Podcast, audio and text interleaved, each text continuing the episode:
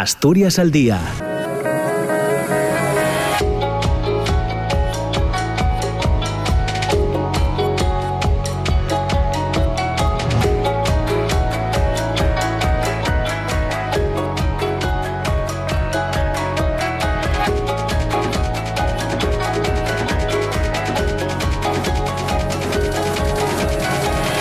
Hola, ¿qué tal? ¿Cómo están? Muy buenos días. Son las 9 de la mañana y dos minutos. Bienvenidas, bienvenidos. Ya nos hemos puesto al día con nuestros compañeros de Asturias hoy en la primera edición y ahora llega tiempo de opinión y reflexión a la radio pública asturiana, a RPA, en este programa Asturias al Día que tenemos como cada mañana hasta las 10 de la mañana. Hoy queremos analizar varios asuntos que colean desde finales de la pasada semana, entre ellos esa reunión informal de los jefes de Estado o de Gobierno en Versalles, en Francia, celebrada durante el jueves y el viernes de la semana pasada ante el aumento de la inestabilidad, la competencia estratégica y las, y las amenazas a la seguridad, se ha decidido asumir una mayor responsabilidad en este encuentro respecto de nuestra seguridad y adoptar nuevas medidas decisivas para construir nuestra soberanía europea, reducir nuestras dependencias y diseñar un nuevo modelo de crecimiento e inversión para 2030.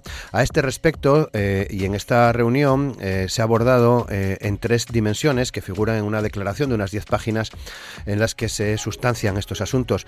estas tres claves son el refuerzo de nuestras capacidades de defensa, la reducción de la dependencia energética y el desarrollo de una base económica más sólidas.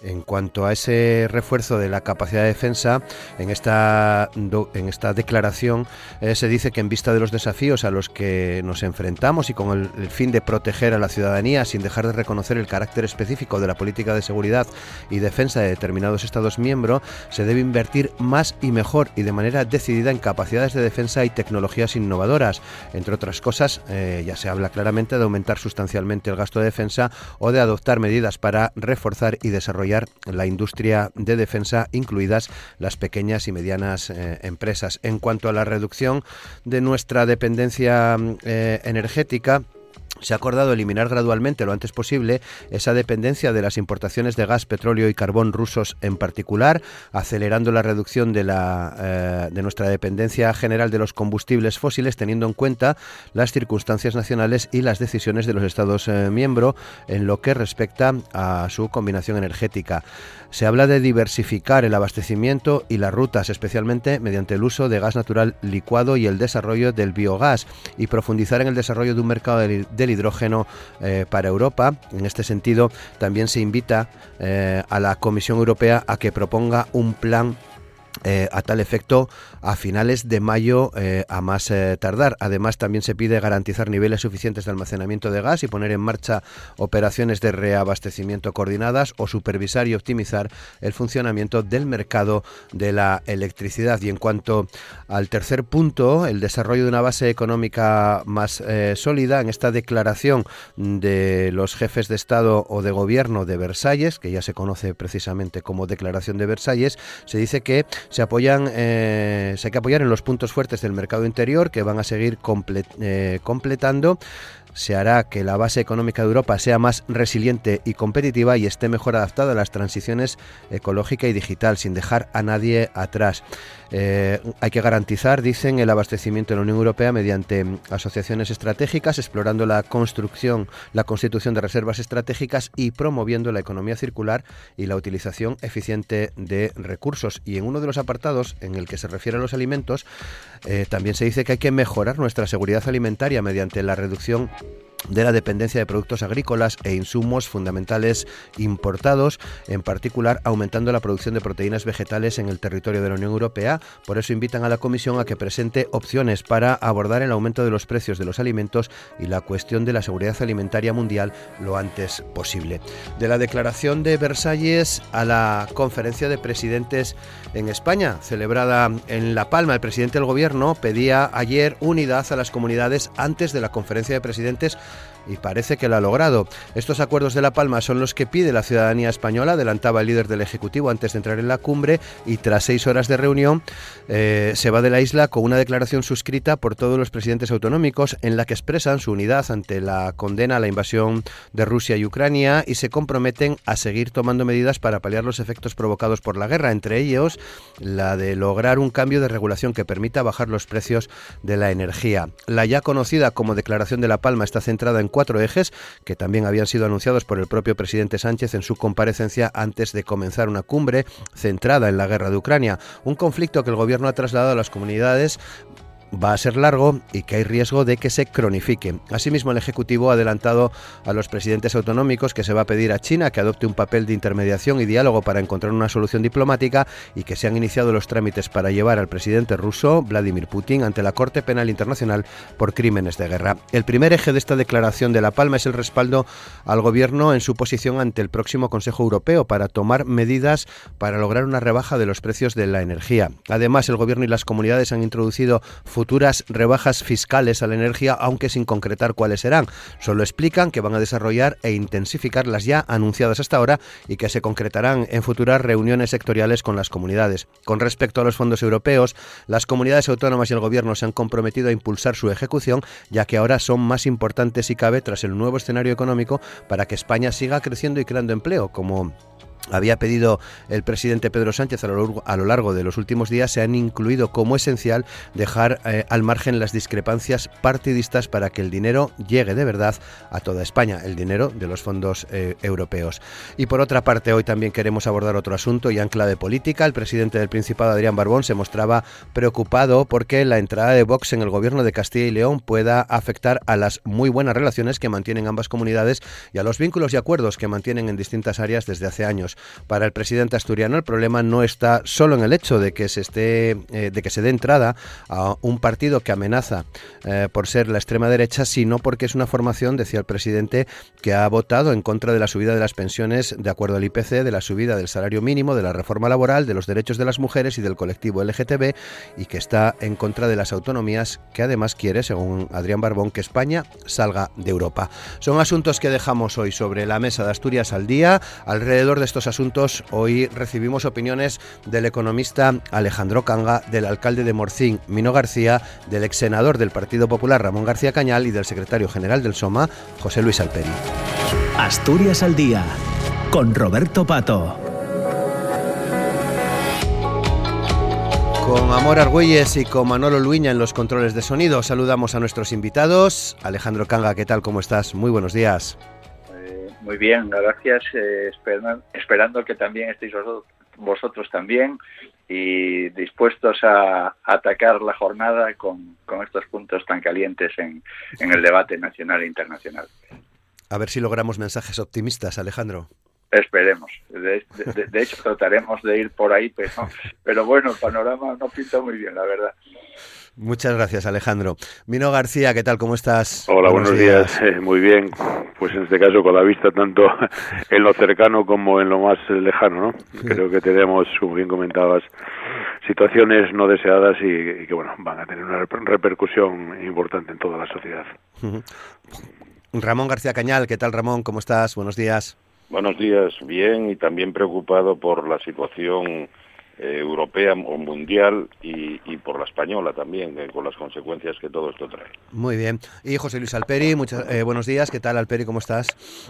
Hola, buenos días. Bueno, pues estamos bien y, compartiendo preocupación, ¿no? Y a la vez también viendo lo rápido que, pasa todo. Hoy se cumplen dos años de la declaración del estado de alarma y, dando un repaso así mentalmente rápido a, a lo que nos ha traído estos dos años, pues la verdad es que esto, como diría el otro, no, no deja de ser una montaña rusa de emociones, pero la verdad que, que pocas pocas buenas, ¿no? Esperemos, como bien dices, poder, bueno, pues tomar un punto de apoyo en la conferencia de, presidentes de ayer, que yo creo que, que ha sido importante el, el, tono con el que salió, e intentar, bueno, pues caminar y afrontar esto que, que como digo, pues desde la preocupación, ¿no?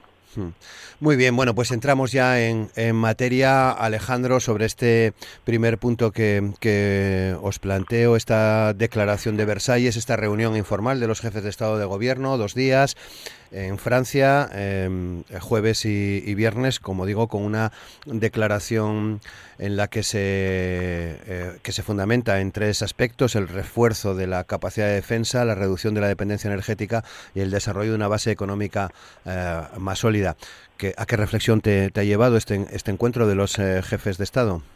Mm, bueno, la reflexión yo, yo vi la trascendencia que le dieron sobre todo el aspecto de, defensa, más incluso que el de la dependencia energética o la autonomía e, económica, digamos, ¿no? Eh, dejaron abiertos varios capítulos y, y, entre ellos el desarrollo de las medidas eh, referentes a toda la cuestión energética y de defensa que se abordará en, digamos, con personas de segundo nivel dentro de unos 15 días y se tratarán de cerrar en la nueva cumbre de, nueva cumbre de presidentes que tratarán de hacerla, me parece que era para el 24 o el 25 de mayo, sé que a finales de mayo, ¿no? El, el hecho de que como el propio anfitrión Macron haya dicho que Rusia ha devuelto la guerra a Europa, eh, centra en el aspecto bélico eh, las conclusiones fundamentales de, que se recogen en la Declaración de Versalles. La guerra como drama humano político, pero también es un elemento que tiene que llevar a, redefinir y de ahí tratar de inyectar algo de optimismo a, a, los europeos de que hay que dejar el objetivo de la Unión no era precisamente este que ahora estamos afrontando, pero de hecho, la, autonomía, tanto energética como defensiva, como económica de, Europa, pasa a ser uno de los objetivos primordiales en los próximos años. Eh, por ser eh, optimista, y como querías apuntar desde el principio, Roberto, yo creo que Europa tratará de, convertirse en un poder geopolítico del nivel de Estados Unidos o Rusia no militar porque no tiene esa capacidad y tiene que reaccionar de manera conjunta y coordinada a una guerra pues pues que, que, la verdad es que si me lo llegan a jurar hace un año no hubiese pensado que se podría producir.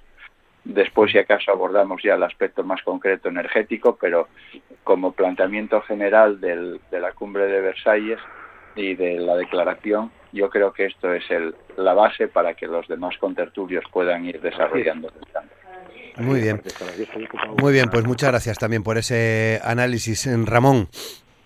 Bueno, yo es que coincido eh, con, con lo dicho por Alejandro, ¿no?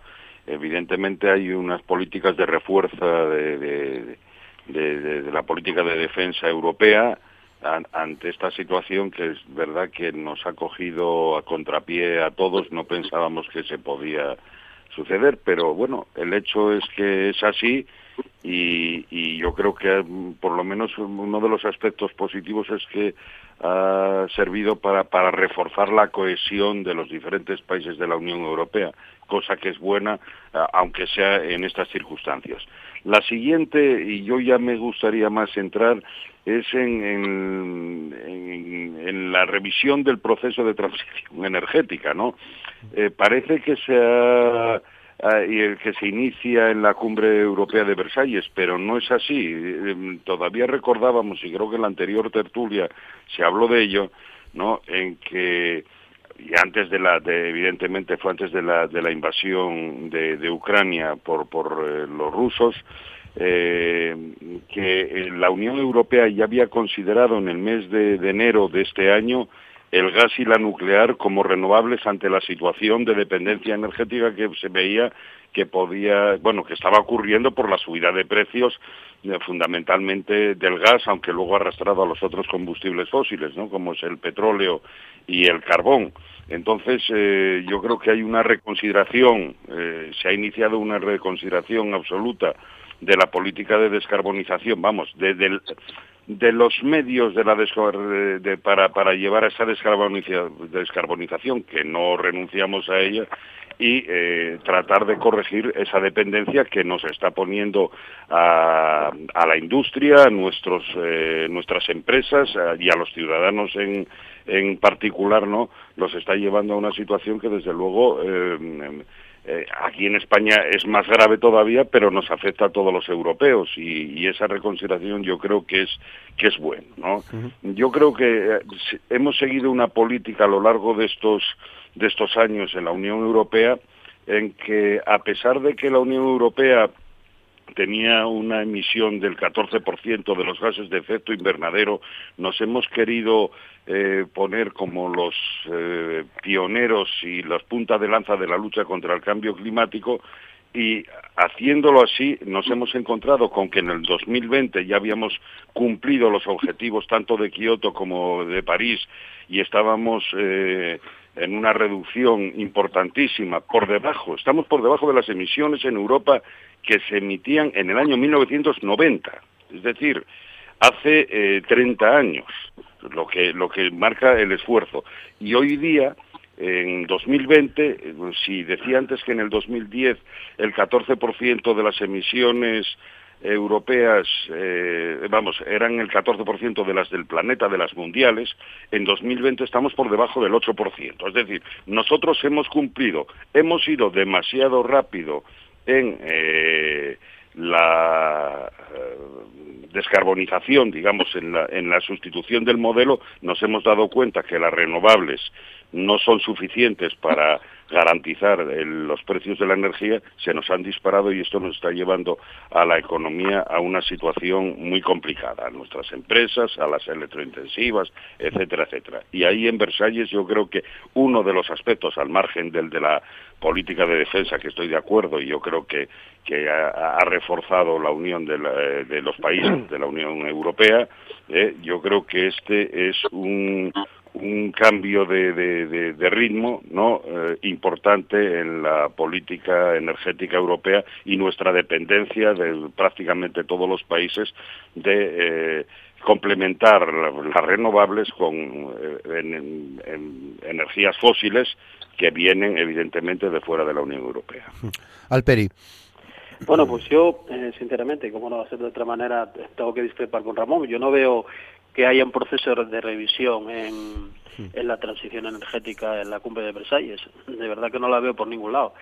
No la veo porque los, como bien te explicabas al principio y introducías, eh, Roberto, el, lo que lo que se trata en este momento, yo creo que, que Europa estaba un poco despistada, ¿no? Vamos a decirlo así, y, y lo que ahora ahora están, pues están en, construir esa soberanía que necesita Europa para resistir, ¿no? Y, para, bueno, pues eh, ser esa vamos a decirlo así, esa potencia mundial, ¿no? Y lo va a hacer en tres, en ejes que coincidimos, ¿no? Tiene que reforzar la capacidad de defensa de la Unión Europea, está claro. Tiene que reducir la dependencia energética de materias primas, hidrocarburos, semiconductores, alimentación, etcétera, etcétera, y construir una base económica más sólida, más sólida que le ayude, que le ayude a, a resistir, ¿no? Y, eso está dentro de lo que también la, pata de garantizar la, seguridad de suministro y, la, y, los precios asequibles de la energía en la, en la temporada que viene, ¿no? Y yo creo que, que ahí eh, esa, ese condicionante nos encontramos con que Alemania depende en un 60% del gas ruso, ¿no? O sea, al final eh, no hay ninguna cuestión ni emisiones de CO2 ni nada. La realidad y el kit de todo esto está en que Alemania depende en un 60% del gas, del gas ruso. ¿no? Por tanto, yo creo que, que a partir de ahí la, la transición no, la, no se va a perder de vista en Europa. Yo creo que, que al contrario, el, el impulso de las renovables va a seguir, eh, va a seguir dándose. Van a, van a cerrar eh, seguir cerrando centrales de carbón, yo lo, tengo claro y así los inversores eh, lo están escenificando con un esfuerzo importante de, inversión en renovables y eso, eh, bueno, pues va, yo creo que se va a acelerar precisamente por esa necesidad de Europa de, resistir, esa necesidad que tiene Europa de ser independiente energéticamente, energéticamente hablando y nos estamos haciendo trampas en el solitario. O hablamos de reducir CO2, eh, centrales, no sé qué, pero resulta que entra por el tubo de, del gas Alemania, entra un 60% de la energía que produce. Por eso, por eso son las reticencias que se están encontrando ahora mismo, que se está encontrando el gobierno español, que se está encontrando Pedro Sánchez en Europa, cuando habla de, del cambio, de ese cambio energético, ¿no? De, las interconexiones eh, y de lo que, bueno, pues haya que, que en este momento hacer un cambio en el mercado y a la hora de fijar los precios, ¿no? Yo creo que va a ser mm, fundamental la, la reunión que va a haber a finales de marzo para, bueno, para para tener esa visión de, de la rebaja del precio de la energía, de una energía más competitiva, y también va a ser fundamental el, bueno, pues la decisión que, que, toma el Gobierno de España de, de, incluso intentar hacer en solitario esa, ese cambio de la fijación de precios, ese cambio de la introducción del gas en la fijación del precio, porque yo creo que, que está en, bueno, pues en la cabeza de todos y, y ayer se vio en La Palma de que tendremos que, utilizar esa soberanía energética a la que tanto tantas veces hacemos referencia, ¿no? Una soberanía energética que la tiene que tener Europa, que la tiene que consolidar Europa y una soberanía energética que la tiene que tener España y que la tiene que consolidar España, ¿no? Aquí no se trata de reducción de emisiones ni se trata no, no, aquí se trata de un momento en el que Europa tiene que resistir, pero que no va a perder de vista. Yo estoy, estoy eh, leyendo y estoy viendo que incluso lo más fácil sería eh, tirar eh, por la borda toda la transición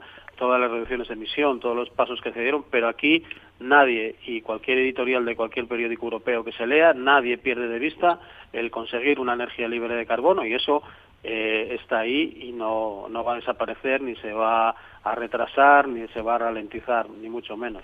Mm, ¿Mino?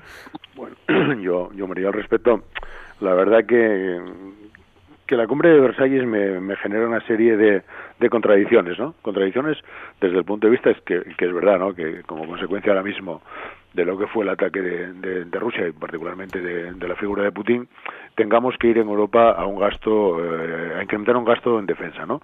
Cuando hay pues una gran mayoría de la sociedad que tiene unas necesidades pues mucho mayores eh, como consecuencia también de la propia eh, invasión y que posiblemente no sé si seremos capaces a cubrir, ¿no? Porque hay que tener en cuenta que todo aquello que se incremente en el gasto en defensa pues va a ir en, disminución de otras partidas, ¿no? Yo me gustaría que esto no hubiese acontecido y que realmente pudiésemos estar hablando de más inversión en lo que todos creemos que es necesario, ¿no? En estos países y en el marco europeo y mundial, lo que es la educación, la sanidad, la dependencia, las ayudas a las empresas, las pensiones, pero bueno, por desgracia nos toca vivir esta situación, ¿no? Pero no soy partidario eh, de manera eh, clara en tener que incrementar ¿no? fundamentalmente los, los gastos en defensa porque siempre dije que creo que existe otro tipo de, buscar acuerdos aunque también reconozco que cuando hay actuaciones con en este caso con, con gente que que representan pues de dictaduras eh, por una parte y también la extrema derecha pues nos tenemos que proteger no en el tema en el tema de energético, hombre, yo creo que, que ahora mismo eh, no hay marcha atrás, ¿no? Me gustaría que hubiese marcha atrás, pero hay más de 20 años que algunos veníamos planteando que el depender eh, claramente de, terceros iba a tener unas consecuencias económicas. Estas se agudizaron con el tema de la invasión de Rusia, pero está claro que ya veníamos con una temporada de incremento de precios fundamentalmente porque en un momento en que cualquier país no tenga la capacidad ¿no? de poner freno a los precios de los que vienen fuera y lo mismo me da en este caso del, del gas, del petróleo e incluso de lo que es eh, alimentos de primera necesidad pues estamos eh, siempre en manos de terceros. Bueno mm, yo creo que, que por desgracia no como digo no se va a retomar esta situación. Eh, si os dais cuenta además lo que se está planteando es bueno incrementar no el gas licuado y el tema de, del hidrógeno verde por lo tanto, bueno, mm, yo creo que vamos a seguir en la misma dirección, que en parte podemos compartir, pero siempre planteamos que el tema de, las emisiones de CO2 es a nivel mundial. Creo que Europa y fundamentalmente España, ¿no? Eh, alguien se hizo un planteamiento claramente de ser los primeros de la clase y también ahora estamos pagando las consecuencias. Pero bueno, esto no es una novedad y por lo tanto ahora mismo tenemos que eh, tener un objetivo claro por una parte de garantía de suministro y por otra de unos precios que realmente puedan ser, eh, en este caso, eh, no tan desmesurados y que permitan ¿no? que el resultado final lo tenemos ahí en la calle hoy, ¿no? donde hay una huelga del transporte, donde realmente veremos qué pasa con la escalada de la inflación y que al final esto es también por decisiones políticas en el ámbito español, en el ámbito europeo y fundamentalmente por estar eh, dependientes de países que realmente no son no tienen una democracia y donde acciones bélicas como esta nos pueden hacer volar la economía mundial. Mm, Alejandro. Pues bueno, de acuerdo con lo que se plantea aquí, casi todo el mundo estamos de acuerdo en conseguir la autonomía energética, tanto europea como española, pero lamentablemente en Europa hoy en día no hay alternativa al gas y al petróleo ruso. Y para muchos socios comunitarios, como ponía yo creo que fue Alperi o el ejemplo de Alemania, es vital para calentar los hogares y mantener la economía a flote. Bueno, Eh, yo creo que los líderes hablarán de sanciones y escribirán que están listos para ir a más, como también sugería Josep, Josep Borrell y daban medidas eh, a, utilizar tanto colectiva como individualmente, pero hay que ir a más, pero efectivamente eh, no se ve una decisión política que vaya a salir de hoy para mañana. O sea, Francia y España llevan meses pidiendo medidas más audaces, eh, en particular, pues yo creo que era hoy cuando iniciaba el presidente del gobierno español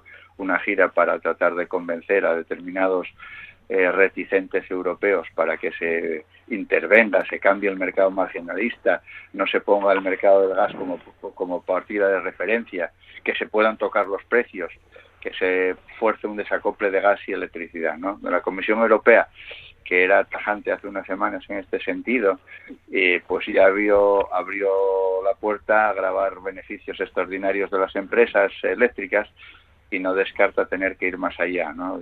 Pero bueno, pero si la situación se deteriora va a haber que ir.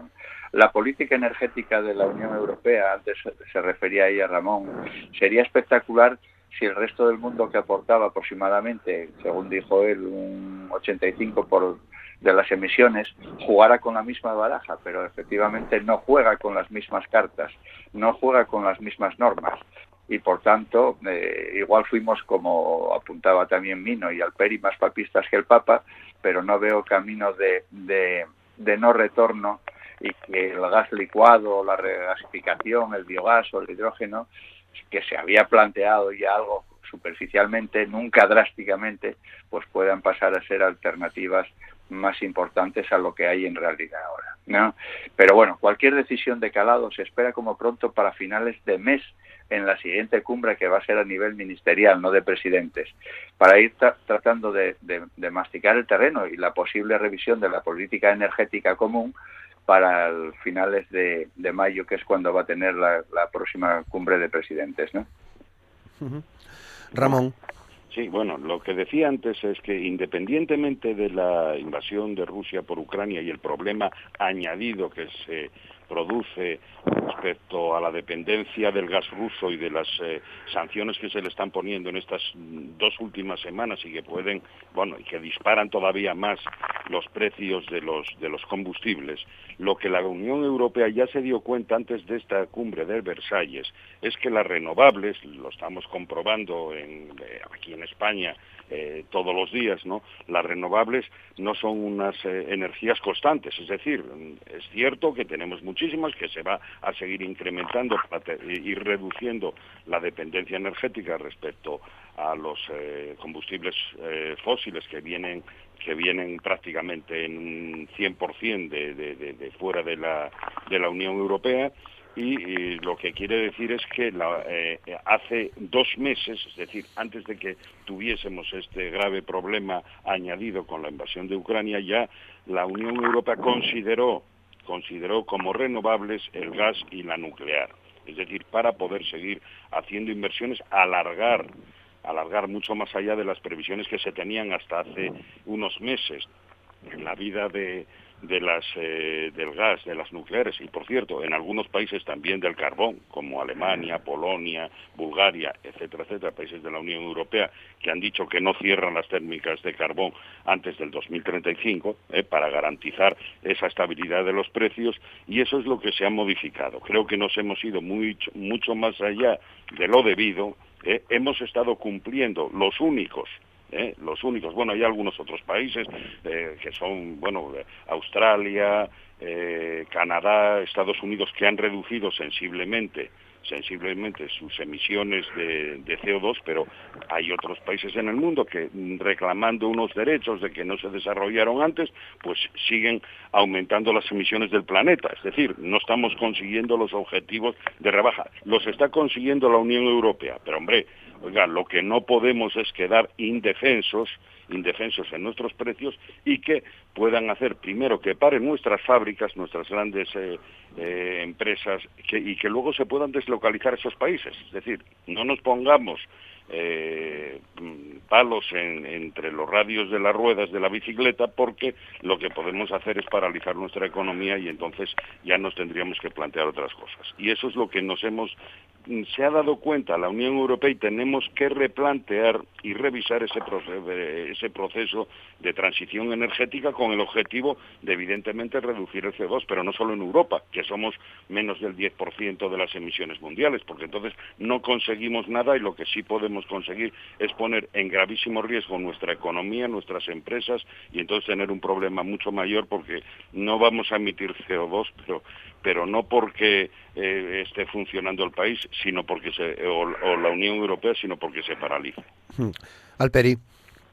No, bueno, yo sigo en desacuerdo. Yo creo que no hay una revisión del, de la política de transición energética, por mucho que eh, Ramón diga. Eh, Alperi, eh, el gas y energía nuclear. Se haya dicho una taxonomía, relájate Ramón, déjame que te explico. No, pero... Que se haya considerado una taxonomía verde, que yo creo que ya hace nuestros trampes en el solitario, no deja de poner en evidencia la dependencia que tiene del gas Alemania y que eso, eh, bueno, pues por mucho que hacen en Europa, los precios de la energía están en disparados en todos los lados. Están disparados porque eh, nadie pensaba que la guerra de Ucrania iba a llegar y nadie pensaba, como bien decía también Alejandro al principio, que este escenario hace ya no hace un año, como decía Alejandro, sino hace unos meses. Disparados, pero menos que en España, ¿eh? No está, eh, eh, vamos a ver, Ramón, está disparado. Porque, menos que en España. Si tienen nuclear, si tienen carbón, si tienen gas y, y, la energía está disparada, pues entonces hay un problema. Y el escenario eh, al que se tiende lleva un mayor esfuerzo en renovables, al cierre de las centrales de carbón y al cierre de las nucleares. Por mucho que se pongan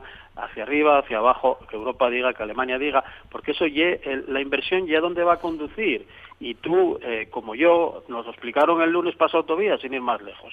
O sea, donde conduce el escenario de la previsión y la evolución de la generación y a un esfuerzo mayor en renovables, al cierre de las centrales de carbones que no estén y al cierre de la nuclear. O sea, y, y luego, pues con unas compensaciones, son unas inversiones en almacenamiento y los ciclos de gas quedarán como respaldo. Que luego veremos si, si los británicos no piensan así. Bueno, eso, ¿quién?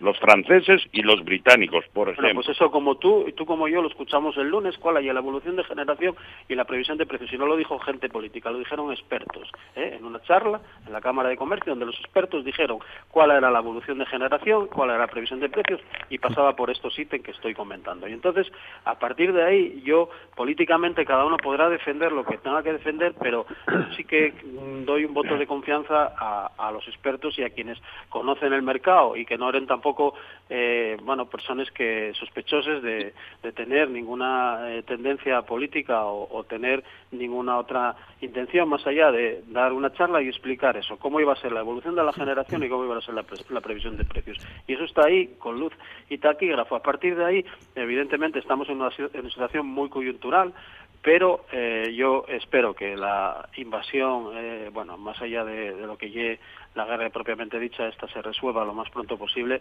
El escenario y las consecuencias van a, van a largo plazo, pero yo sigo pensando y espero que estemos a la altura. en la conferencia de presidentes de ayer espero también que haya marcado un antes y un después, ¿no? A pesar de que, bueno, luego hay algo vamos a en este caso que ponen un micrófono delante y, y bueno, eh, bueno, no, no presté más que no voy a, terminar el, el, dicho, ¿no?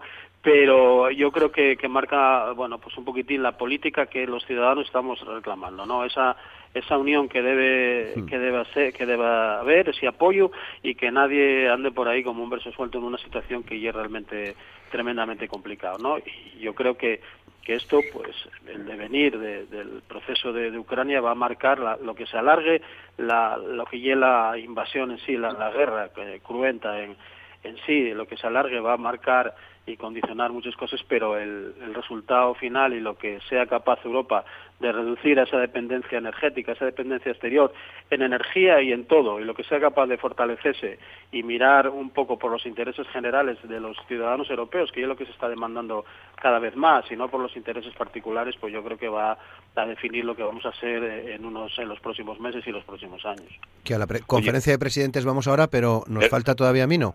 Perdona, eh, simplemente para Ramón, sí, venga. una puntualización. Cuando cuando Alperi está diciendo que ya lo vimos el lunes, es que coincidimos los dos en una, mesa redonda había personajes muy ilustres en la Cámara de, de Comercio de, de, Oviedo y entonces el resto de los contertulios y los oyentes pues no sabrían a quién hemos referido. Bueno, bien apuntado, Ramón, porque igual pensaban que estábamos en una reunión de partido juntos. ¿eh? Efectivamente. Eh, bien apuntado. Casi me veo obligado yo también a intervenir en el tema, pero, pero está bien la explicación, Ramón, gracias.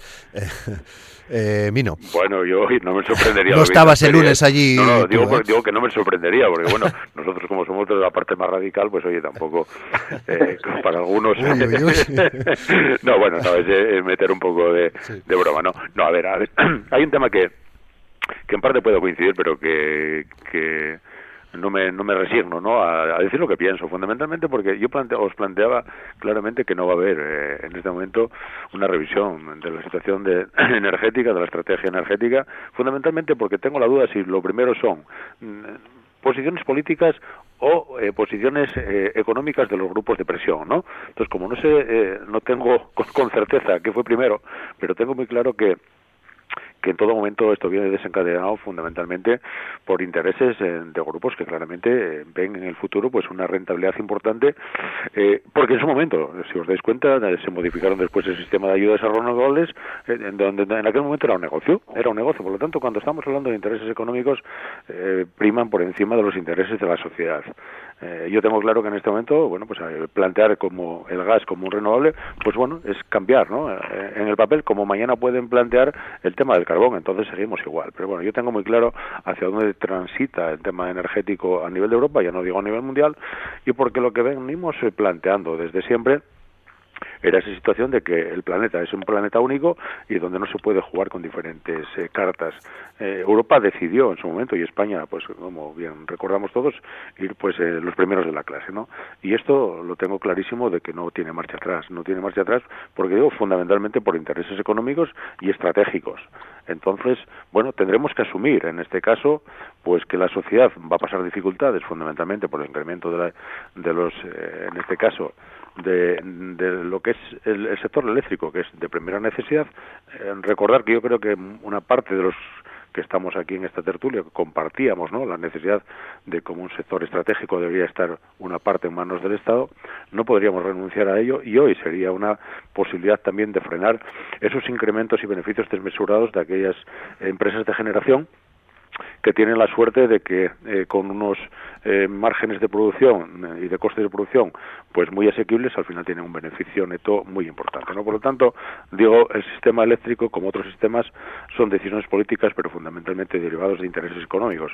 Por lo tanto nos vamos a tener que seguir aguantando con esta escalada de, precios. Veremos hasta dónde y donde una parte de la, sociedad bueno la suerte es que vamos para el verano y a ver antes del próximo invierno qué ocurre pero va a tener verdaderas dificultades para poder eh, tener lo básico las necesidades básicas no que es el poder calentar una vivienda y el poder tener, pues en este caso, una calidad de vida que todos eh, deseamos. Pero estoy, mm, yo creo que ahora mismo eh, no tengo ninguna esperanza de que esto vaya a ocurrir. ¿no?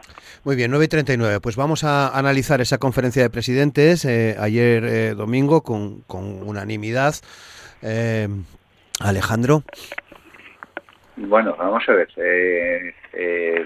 La unanimidad, el consenso fue algo realmente interesante, sobre todo cuando no estamos acostumbrados a que ese sea la, norma general de la actuación, digamos, a nivel político, ¿no? El hecho de intentar bajar el precio de la factura energética, de ejecutar los fondos europeos con mayor fluidez y agilidad, eh, acoger eh, a refugiados ucranianos y poner en marcha un plan nacional que, que coordine todas estas medidas, eh, habla de una coordinación eh, institucional que, mucha gente o mucho ciudadano de pie pues echaba de menos desde hace tiempo, ¿no? Eh, en cuanto a los resultados de la cumbre, pues, pues por ejemplo, Urcuyu dice que el Endacari dice que es positivo, pero Aragonés que es insuficiente y los, los, los presidentes autonómicos del Partido Popular pues siguen en la misma línea o, Aragonés en la misma línea que ellos o ellos en la misma que Aragonés, ¿no? que se trata de acuerdos de mínimos y que había que concretar más medidas. yo creo que como punto de partida es interesante. Lo mismo que pasó pues a nivel europeo en la declaración de Versalles de estos días, me imagino que el desarrollo de esos puntos corresponderá a personas de segundo nivel, pues eh, o bien ministros o consejeros correspondientes para ir concretando, digamos, una decisión política que toman sus jefes tanto a nivel autonómico como nacional. ¿eh? Entonces, yo creo que es positiva y después entramos eh, uno a uno si queréis en los puntos que se tocaron pero pero como planteamiento general yo creo que esto es lo que lo, más interesante.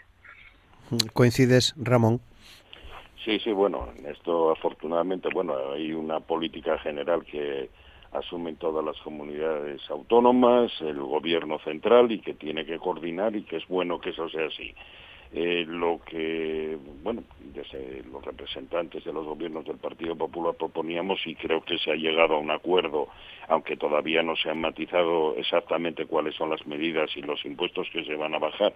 Evidentemente hay que hacer sus estudios y sus valoraciones, pero con la con la subida elevadísima, desorbitada, digamos, de los precios de los combustibles, del petróleo y sus derivados y del gas, evidentemente los ingresos que está teniendo el Estado por, por, el IVA y los impuestos especiales que se aplican a las gasolinas, evidentemente son mucho, mucho más elevados. No es lo mismo eh, aplicar el 21% sobre 100, 100 euros que aplicar el 21% sobre 200, ¿no? Los ingresos son mucho mayores, con lo cual el Estado tiene que hacer una propuesta de bajada de estos impuestos eh, y que, y que eh, lleguen y, beneficien a los ciudadanos porque, porque la subida de los precios de los combustibles está llegando a unos niveles inaceptables para la economía de, los particulares y también para la de las empresas, ¿no?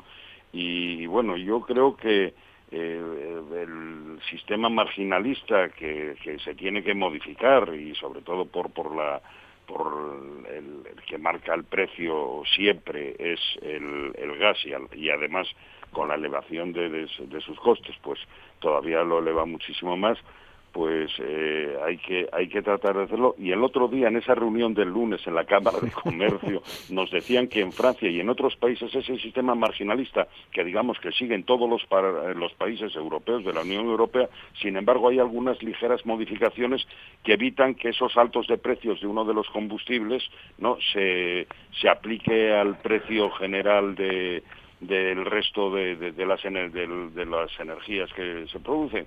Y por eso eh, bueno mm, hay que valorar eso y, y, modificarlo porque si no tendremos siempre unos precios eh, eh, con, con, el gas a, este nivel elevadísimos para todos para todos los ciudadanos y para las industrias no y ahí es donde yo creo que que tenemos que modificarlo. Yo apuntaría apuntaría también que evidentemente el precio del gas es que es mundial, nos viene fuera, el precio, digamos, los precios energéticos, pero fundamentalmente el del gas o el del carbón, que también subió, ¿no?, en la producción, que se está produciendo energía eléctrica en España con, el, eh, con carbón, con térmicas de carbón, y, más, y más barato que el gas, a pesar de que emite más CO2, pues eh, podría tomarse una medida de, digamos, de emergencia y temporal en la que se liberase a los a los productores de, energía con gas y con carbón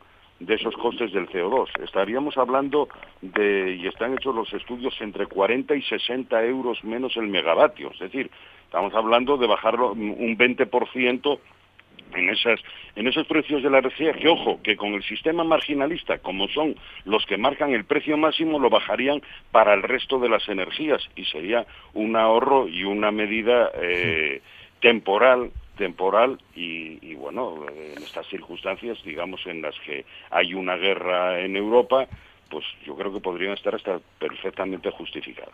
Alperi Sí, bueno, en esta, en esta situación excepcional, donde hay una guerra en Europa, donde venimos de una pandemia, las empresas energéticas más importantes de España, Endesa, Naturgy e Iberdrola, se repartieron en el 2021 6.000 millones de euros de beneficios. Más de 6.000 millones de euros de beneficios. O sea, parte de esos beneficios son de fuera de España, ¿eh? Sí, sí, esos beneficios. de otros países.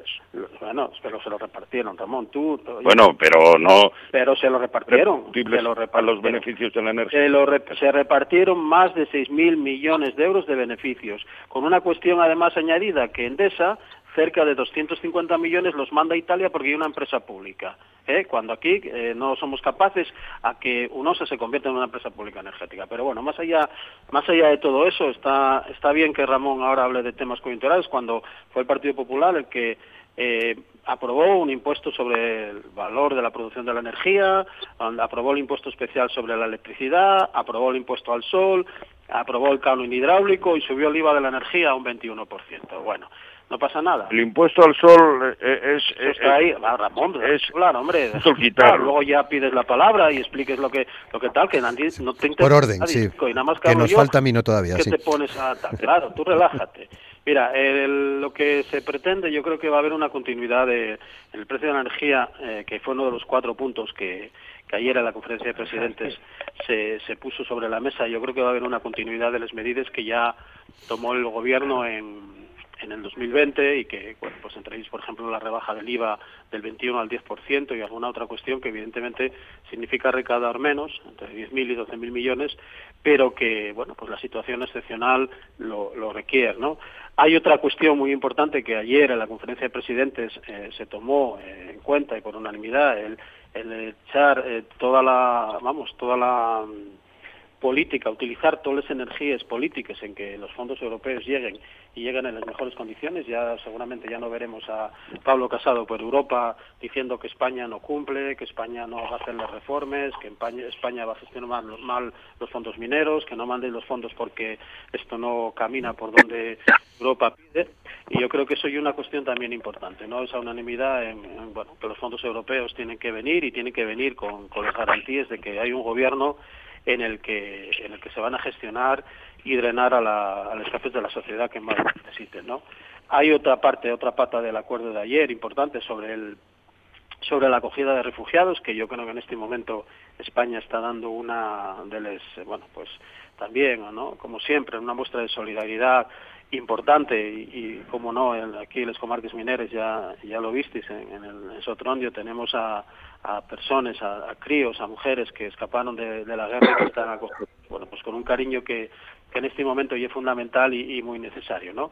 Y luego, pues, empezar a hablar de política con mayúsculas en España, ¿no? De un plan nacional para abordar esta crisis. Yo creo que, que ya el momento, y el momento de cerrar files, de arrimar el hombro, y el momento de que, bueno, pues que realmente los ciudadanos eh, de España vean que que los políticos de este país se preocupen por ellos, se preocupen por resolver una crisis que nos está afectando a todos y que no se preocupen en guerras estériles o se preocupen en andar de, de ruba por ahí diciendo cuestiones que al final no van eh, a favorecer nada a, los españoles. ¿no? Por tanto, yo eh, creo que, que ayer lle un motivo de, esperanza el, el, que bueno, se hayan cambiado, ¿no? que, que haya un cambio en el clima político que, que parece que, que es lo que más necesitamos y, da la sensación de que, que, bueno que salimos ayer de esa cumbre España bueno con un poco más de fortaleza y, un poco más unidos no yo creo que que es la, la, manera o la vía por la que hay que empezar a, caminar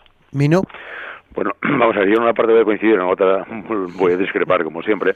Fundamentalmente porque, hombre, yo, yo que estuve ayer también atento tanto a lo que es el, las líneas del acuerdo como después las en este caso las intervenciones de algunas eh, de algunos políticos y políticas bueno pues hombre está bien que lancemos un mensaje de unidad fundamentalmente en, los aspectos que a mí más me preocupan ahora mismo que es el tema de la cooperación institucional la ayuda humanitaria y la acogida de refugiados. ¿no? Yo creo que ahora mismo esa tiene que ser la prioridad. De ahí sí comparto con Alperi que bueno, pues ahora mismo está ahí en torno a 5.500 plazas del propio gobierno y de unas 12.800 de las comunidades autónomas y entidades locales. ¿no? Ahí tenemos que ser volcarnos ahora mismo en, en esa necesidad ¿no? de acoger refugiados y, poner medidas que realmente permitan ¿no? que, que, tengan una vida lo más eh, eh, cercana y sobre todo que se cubran las necesidades básicas eh, tanto de las personas mayores como de los propios niños. Por lo tanto, en eso sí hay que tener claro que hay un mensaje de unidad pero después bueno eh, yo estuve escuchando no alguna intervención en la cual bueno pues eh, hay una unanimidad en una resolución. No, no, estamos hablando de un acuerdo porque bueno el propio candidato no a presidir el, Partido Popular eh, Nacional planteaba de que bueno como no se fijó claramente cuáles van a ser las líneas de reducción y aplicación de fiscalidad por lo tanto es una declaración de intenciones. Veremos después cuando se planteen en este caso las medidas en el segundo nivel, si realmente el acuerdo sigue adelante, o ponemos, eh, como decía el propio Ramón, palos en los radios de la bicicleta, ¿no? Y hombre, me sorprende, ¿no? También, eh, en este caso, la declaración de la presidenta de la Comunidad de Madrid, en la cual plantea que, bueno, una medida para intentar paliar esta, esta situación se pueda eh, hacer de quitando ¿no? la cantidad que en este momento está en el presupuesto de igualdad de igualdad en, en el ámbito nacional, ¿no? Por lo tanto, estos son los mensajes que, que, yo a mí me preocupan, ¿no? Me preocupan fundamentalmente porque, bueno, eh, estamos viendo eh, cuáles son las intenciones de alguien si llega a gobernar en este país, ¿no? Donde los planes de igualdad y alguna medida más, en este caso de, de atención fundamentalmente los más necesitados posiblemente se encuentren en una situación de riesgo, ¿no? Por lo tanto, yo pongo la alerta, ¿no? En que sí, vale, está muy bien el mensaje de unidad, pero veremos realmente cuando tengamos, cuando haya eh, realmente una propuesta, ¿no? Si la unidad sigue o seguimos utilizando, eh, en este caso, una situación dramática, dramática, perdón, eh, pues para intentar tener una rentabilidad política, ¿no? Esa sí que no la compartiría. Muy bien. Bueno, 9 y 52. ¿Qué os parece ese acuerdo PP-Vox en Castilla y León, Alperi? Bueno, yo eh, la verdad que me quedo perplejo, que rápido se olviden las cosas, ¿no? Eh, eh, cuando Feijó decía que no tengo intención de pactar con vos ni lo haré porque es un partido que está contra Galicia, bueno, pues resulta que ahora mm, eh, consigue el pacto, ¿no? Y luego yo creo que también, eh, y aquí evidentemente cada uno dentro de su formación política y es libre de pactar con, con quien quiera, faltaría más, ¿no? Eh, bueno, veremos a ver el, el recorrido eh, que tiene esto. Como decía Mino, hay políticas eh, sobre todo de, de, igualdad, sobre todo de, a colectivos muy determinados que en los que Vox está totalmente y totalmente contrario son les está por ejemplo otra cuestión que yo me, me deja también eh, perplejo un poco no porque si vos está en contra de las comunidades autónomas eh, como un partido como el Partido Popular que, que les defiende pues pues lo, los deja presidir la, la Junta y tiene un pacto de, de, gobierno ya hay voces internas y esto bueno yo tampoco sí. tengo el conocimiento más allá de lo que sale o trasciende a prensa no donde se dice que no tenía que haber sido presidente de la Junta que valía más haber dado alguna consejería más que que, dejar que presidiese la Junta de Castilla y León. Pero bueno, esto eh, como todo, ¿no? El tiempo dará o, o, quitará razones. Yo, por lo que escuché a Fijo, y no lo voy a decir eh, eh, en palabras mías, sino por lo que escuché a Fijo, yo creo que que hay un error y que, que, bueno que no se debería haber producido ese pacto, ¿no? A partir de ahí, eh, bueno, cada uno será rehén de sus actuaciones, como, es, como todo. Escuchamos más opiniones, Mino. Sí, no, yo solamente habría, habría una pregunta a aquellos que, que, que planta, nos plantearon hasta ahora que el gobierno nacional era un gobierno ilegal. ¿Qué opinan ahora? Porque, bueno, eh, hago la pregunta, ¿no? Para mí es, eh, no me gusta lo que, lo que hay, pero bueno, eh, como es lo que elige el pueblo eh, son representantes que están ahí y pues los partidos políticos dependiendo del lugar y del momento y del interés pues hacemos un discurso u otro pero bueno aquellos que siguen manteniendo ¿no? y que dijeron que el gobierno de España era un gobierno ilegal qué opinión tienen al respecto de este gobierno de Castilla y León muy bien. Alejandro 9.54 y nos falta Ramón. Bueno Ramón va a tener aquí un protagonismo especial pero bueno, me, me, refiero sobre todo a las reacciones, eh, las políticas, pues ya las sabemos y nos, nuestros partidos de izquierda no, no son muy partidarios de, ese acceso de Vox a responsabilidades de gobierno en ninguna comunidad, incluso en Europa, pues el presidente del Grupo Popular Europeo, pues tam, también manifestó su opinión contraria. En cuanto a los empresarios de las organizaciones empresariales de Castilla y León, aseguraron que desde la patronal trabajarán con el nuevo gobierno de la comunidad, como no podría ser de, tras el pacto de legislatura establecido entre ellos, porque no se puede poner ningún cordón sanitario a nadie. Eso fue la, la opinión del, del presidente de la patronal de Castilla y León explicaron que era un acuerdo nuevo, con un partido nuevo que rompió con fuerza en las últimas elecciones y que por ello desde la COE y de Castilla y León deben trabajar y colaborar con el gobierno que ha salido elegido por los ciudadanos. a lo que Mino se refería hace un momento, que es tan tan tan legal eh, como, como podía ser lo que criticó su día el PP con la irrupción de partidos nacionalistas, etcétera. Bueno, el secretario general de comisiones y los de OGT fueron más o menos en la misma línea y tacharon de día triste para la historia porque un partido eh, basado en odio, en declaraciones misógenas, homófobas y racistas de su del presidente de Vox en Castilla y León, pues entra en el gobierno y que están expectantes y tristes por por lo que pueda dar de sí. ¿Eh? Entonces, bueno, dejo, dejo entrada a Ramón. Sí, que nos queda poco tiempo, sí, gracias. Gracias, Alejandro. Ramón. Me dejáis poco tiempo y tengo Bueno, cuatro minutos, tres. Pero y nada más, nada más respecto a la, electricidad. El PSOE no subió impuestos, dejó un déficit de, de 30.000 millones de euros que seguiremos pagando a razón de 2.000 millones de euros masiva hasta el 2027 y unas primas a las renovables que fue un negocio para los fondos de inversión que siguen cobrando siete, más de 7.000 millones de euros al año más el IVA correspondiente. Pero bueno, vamos al tema. Sí, sí te perdemos, Ramón. Castilla León, Ahora, sí. Popular respecto. Ah. Castilla León solicitó del PSOE la abstención para no tener que incluir a, o negociar con vos, cosa que no fue posible, y eh, entonces la única para llegar increíble, ¿eh? pero, increíble. No la quisiste, Ramón. De, dejar a Ramón explicarse. Es que, es que ya casi no me apetece, Roberto. La de la el, el pacto que se ha firmado ciñe perfectamente actuaciones asumibles desde nuestra Constitución, eh, porque también en el pacto nosotros no vamos a permitir ni vamos a tolerar algunas cuestiones que están al margen, digamos, de, de, de los principios democráticos españoles, como son eh, que vos sea antieuropeísta, pues muy bien, lo será, pero no podrá actuar de ahí antiautonomista, pero de, participará en el gobierno autonómico y no luchará contra el gobierno autonómico desde Londres. Incluso quiere cambiar la Constitución española, es verdad que siempre a través de mecanismos legales que, que permite la propia Constitución y está en su derecho.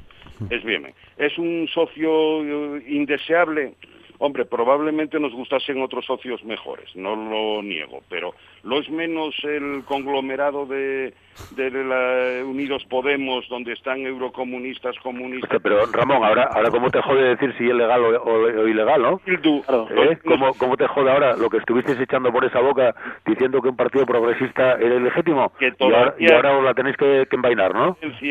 Por favor, hombre, por favor. Hemos ofrecido al Partido Socialista ya. soluciones para evitar eso. Sí, sí, no, claro. Oye, el, partido, sí. el Partido Socialista ofreció soluciones, pero no les quisía. Ramón, eh, cambiasteis de socio Ciudadanos por vos, que os va mejor con vos. Er, Fue lo que hicisteis en Castilla León. A un terrorista de tal que estáis negociando con él. Ay, amigo, ya salió la política necrófila del Partido Popular. Sí, señor, nada, no hay argumento. Debemos bueno, desplazar a vos porque quiere cambiar la Constitución mientras tenemos a Esquerra Republicana y a su presidente, que por cierto ayer no fue para no, no hacerse la foto con el rey, que dieron un golpe de Estado el otro día, en el año 2010. Están usados, Ramón, diciendo... Bueno, con esos son con los que estáis negociando vosotros. No, a ver, Peri, no pierdes el tiempo, favor, que, que, no van a reconocer... No, no, esa, esa, es la situación real de España. O sea que, bueno, nada, menos mal que en Asturias aseguraremos... Los pactos porque... promocionan más estos partidos radicales, es decir, la reacción y la contrarreacción que es lo negativo de estas cuestiones. Si el... Me maravilla bueno. y que Feijó traspasó sí. líneas que no traspasó Casado. Ocurrirían estas... O acaba de llegar y traspasa líneas que no traspasó Casado. Ahí yo tengo que reconocer a, a Pablo Casado un sentido de, de Estado y un sentido político que ya... Según, según dijo de... Pablo Casado, aceptó... Dejarme 10 segundos la... la culpa para pa Casado, sí, sí. La Muy bien. Nos vamos. Mañana más Asturias al día con Jonás Fernández, Francisco González, eh, Darío Díaz y Salvador Garriga. Les esperamos. Feliz mañana.